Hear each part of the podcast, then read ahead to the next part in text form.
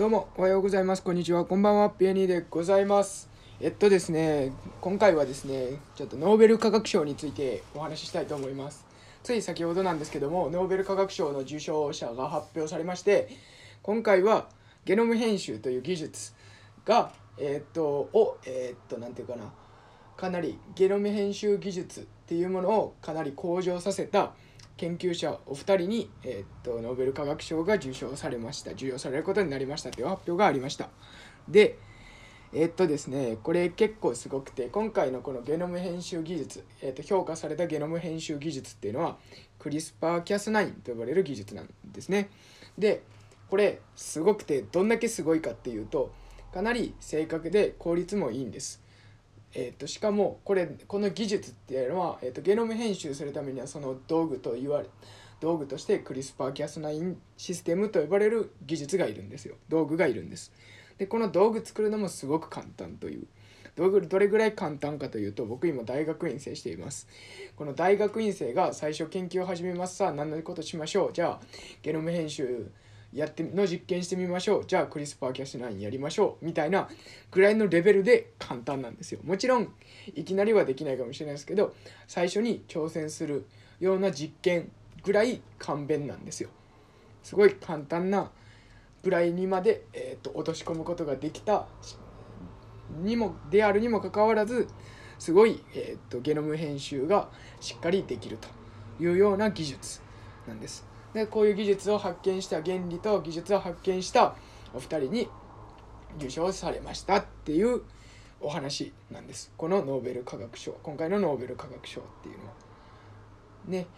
えー、っとでこのゲノム編集技術っていうのは大昔から結構前からありましてこれの前にも結構クリスパーキャス9以外にもえっと、技術っていうのはいろいろあったんですよ。多連法とか言われる技術があってこれは、えっと、DNA にくっつくタンパク質がありましてそのタンパク質っていうのを設計することによってそのゲノム編集切ったり、え、っと貼ったりしたいその目的の、D、ゲノムの部分 DNA ですよね DNA の部分にそのタンパク質をパチッてくっつけてそこで編集するみたいな技術なんですけどこれまあかなり設計道具を作るの自体が難しいそもそもタレンっていう道具を作るの自体が難しかったりするんですよ。っていう意味でもうめちゃめちゃ簡単になったこのクリスパーキャス9っていうのはすげえっていう話になってすごい評価されていると。でですねちょっとこっからが結構喋りたいというか闇闇だなっていう部分の裏話みたいなところなんですけどもまあ裏話でも闇っていうわけでもないんかな。まあ今回すごい焦点与えら当てられたのはそのクリスパーキャス9の技術を作る元となった技、えー、と原理っていうのを発見してそれをクリスパーキャス9っていう技術にまで落とし込むことを最初に落とし込んだ2人に評価されてるんですよ。これどういうことかっていうとえっと最近はそういう細胞人の細胞であったりマウスの細胞にあるそういうゲノム DNA を編集する技術っていうのはまた別の人が応用して最初に成功してるんですよ。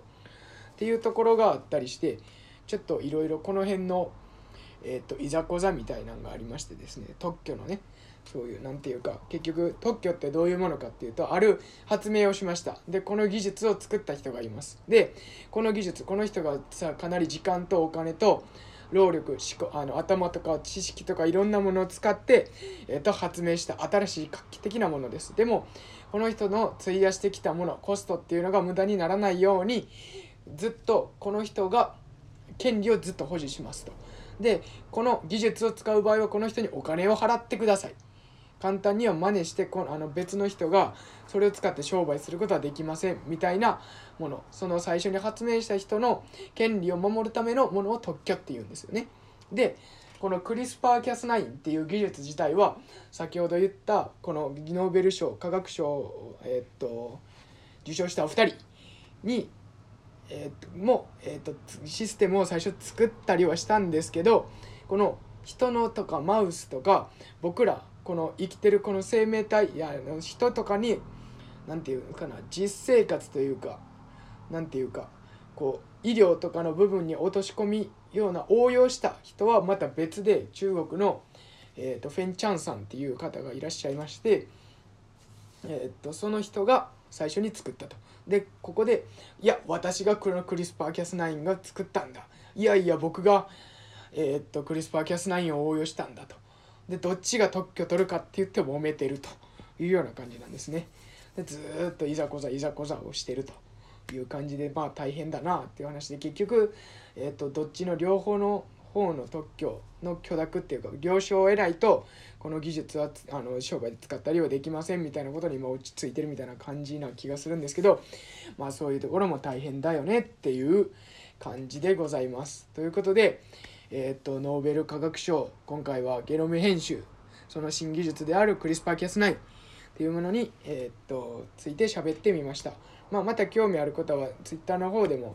えー、と関連する記事であったりとかリツイートしてあるので、まあえー、と興味ある方は覗いてみてください。この後でちょっとこの後のもう一個取ろうと思ってるのは詳しいクリスパーキャス9ってどういうものかっていうことについて説明したいと思うのでねその辺り興味ある方は聞いてみてください。ということでそれでは。